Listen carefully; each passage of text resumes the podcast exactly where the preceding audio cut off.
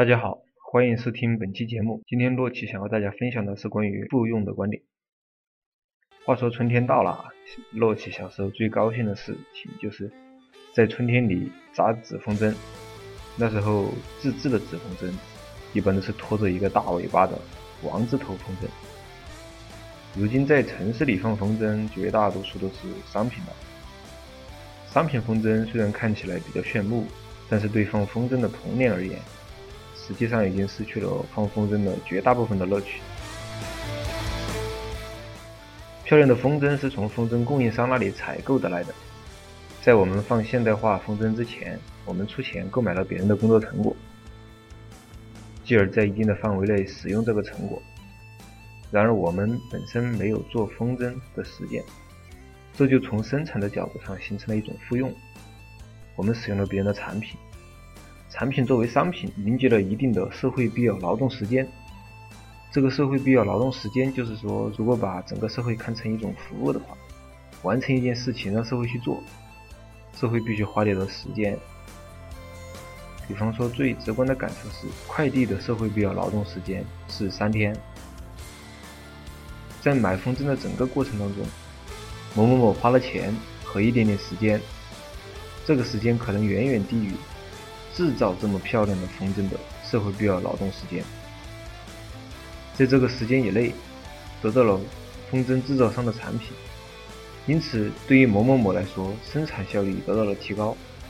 从更广泛的范围来看，良好的复用的累积效应是非常可观的。比方说，对于苹果手机来说，它复用了高通的芯片，复用了博通的 WiFi，甚至复用了别人的组装工艺。最为基本的是。苹果手机复用了 iPod 长久以来的软件设计理念，这几项基础让苹果手机站到了非常高的位置。艾萨克·牛顿说他站在巨人的肩膀上，实际上他是一个社会经验有序积累的一种写照。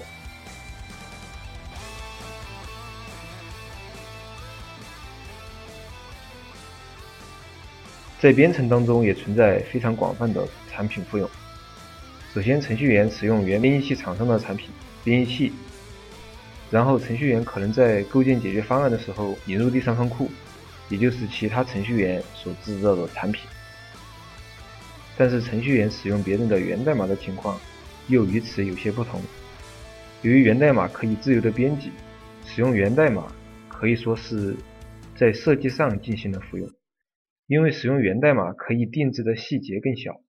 复用的结果是直接改变了设计输出的效果，因此使用源代码可以归结为设计上的复用。洛奇还发现，在设计上存在一个一加 n 的观点，就是说在设计的后期，用线性叠加的方式来解决多元的复杂的问题，通常把通用的那个一叫做核心或者内核，这就有点自己复用自己的意思了。在内容创作上，包括写作、制图、建模。多媒体制作当中也有一些基本的人物原型、内容模式或者说故事框架，属于这种复用的情况。整个信息行业的优势在于能够以非常接近于零的边际成本实现许多复用。有很多有用的素材得来的方式都只是免费的拷贝而已。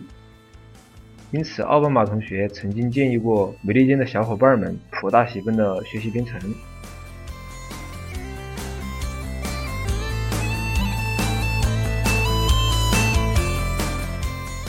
作为社会分工中的生产者，实际上我们是在积累经验，然后通过复用制造可以复用的产品。存在着的一个非常悲剧的现实是，我们的技能不一定能够取得良好的复用效果。也就是说，经验的积累不一定是有序的。首先，生产力工具可能破坏经验的有序积累。比方说，Windows 的应用程序，一般它会在菜单栏当中列出所有的功能，不管你用不用得上，也不管你是不是经常用。这有点像牛皮癣的广告，只要有一个场合可能用得上，就占据了一定的位置，甚至有时候占据着比较显眼的位置。这会导致一个非常严重的问题，就是软件升级通常都会伴随着界面升级和操作体验升级。在 Visual Studio 2010的快捷键里面，注释的快捷键是 Ctrl E 加 C，到了 Visual Studio 2013之后，注释的功能键改成了 Ctrl K 加 C。洛奇用了比较长时间的一个快捷键组合，非常遗憾的没有走过2013年。作为一名普通的程序员用户，校正这个习惯会花一些时间，当然最主要的是体验到不愉快，很别扭。苹果应用程序与此相反，比如说备忘录和提醒事项这两个小程序，它们只专注于主要的功能，非常简约。由于简单，它们通常运行的也是比较快的。通常苹果应用程序的设计，它会考虑到删除不必要的功能，隐藏使用率比较低的功能。苹果这种理念相对于 Windows 来说，无疑是相当先进的了。但是这种理念的执行并不彻底。苹果对于很多第三方应用程序的要求没有这么高。那么 Linux 就有个便利了，它的好处是可以定制自己的工作环境。相对而言，一个稳定的常驻的 Linux 更加有利于经验的积累。但是假如工作环境经常变化的话，还是比较被动的。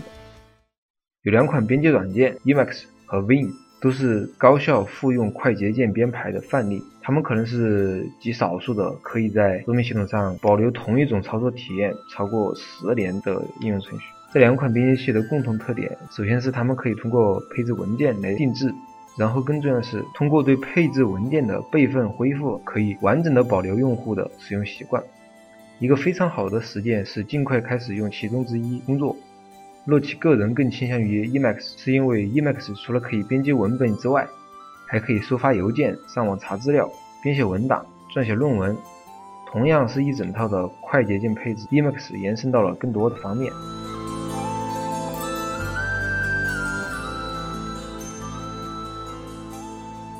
我们处于网络当中，也就是处于被信息狂轰滥炸的环境当中，这主要会导致两个问题：一是我们可能花了过分多的时间去接收新闻；二是我们搜索不命中的几率大大提高了。